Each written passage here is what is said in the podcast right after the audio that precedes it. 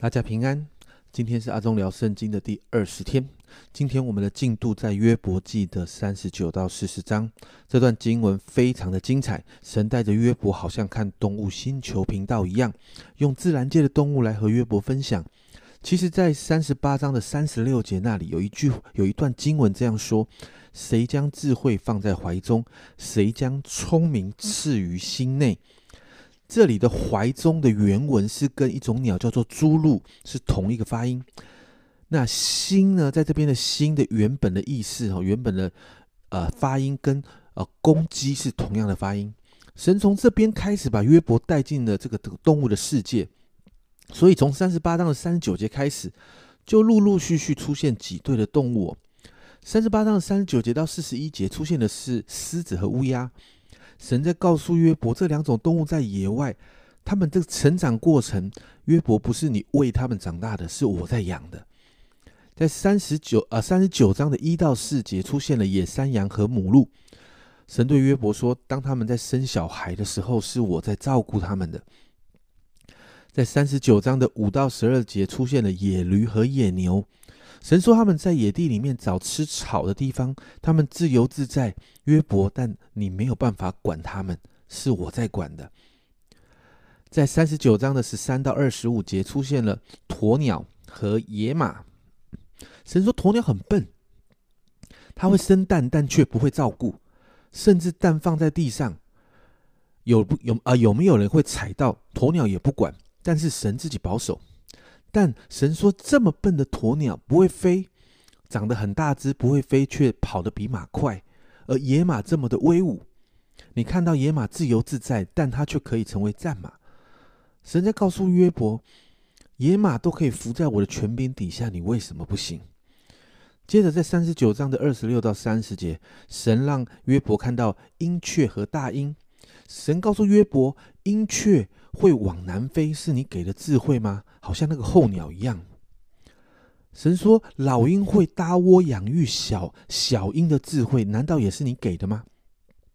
甚至最后在四十章的十五到二十四节，神用神用了一个动物叫做河马。神说，河马这个滑稽的动物啊，它长得这么有趣，看起来没有杀伤力，但却没有人可以捆绑它，连河水泛滥的时候也对它无伤害。而这个河马是我创造的。神带着约伯看完这些动物之后，其实，在四十章谈论河马之前，神就对约伯这样说：在约伯记的四十章一到二节，耶和华又对约伯说：“强辩的岂可与全能者争论吗？与神辩驳的可以回答这些吧。”神挑战约伯：“你不是要跟我理论吗？来呀，告诉我这些动物，还有之前的那些大自然的现象，你有什么话要说呢？”但约伯的回答很有趣，他不像之前三位朋友要期待他所做的回答，要他认罪。约伯也不像好像以利户要他所做的，要他赞美神。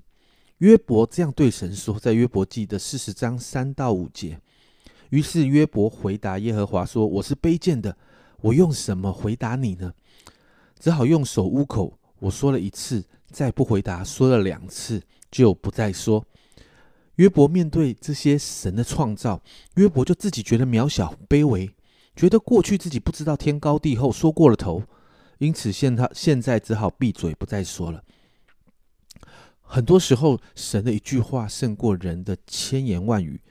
前面三个朋友与以利户说破了嘴，约伯还是很多的意见，但是开始。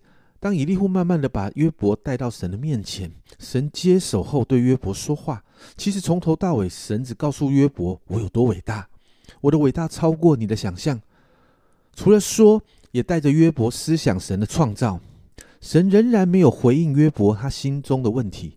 但当约伯看到这些创造的时候，约伯的心就开始降服下来，因为他知道这么伟大的神仍然掌权。因此。我要鼓励每一个家人、每一个朋友，在我们每一天出门上班、在路上走路的时候，除了看看你的手机之外，其实多看看神创造这世界的美好。一棵树、一朵花、一只鸟或虫，抬头看着晴空万里的天空，或者你在海边望着一望无际的海面，这些每一天我们都很容易看到的创造，都在诉说神的美好与伟大。诗篇十九篇呃的第一节，这个这个的呃诗篇这样说：诸天诉说神的荣耀，穹苍传扬他的手段。当我们注视在神的美好与创造的时候，我们就可以更多来赞美神。我们可以真实的降服在这一位伟大的造物主的权柄底下。阿忠聊圣经鼓励大家，我们在每一天多多的从神的创造当中来赞美神，发现我们所信仰的这位神是何等的伟大。阿忠聊圣经，我们明天见。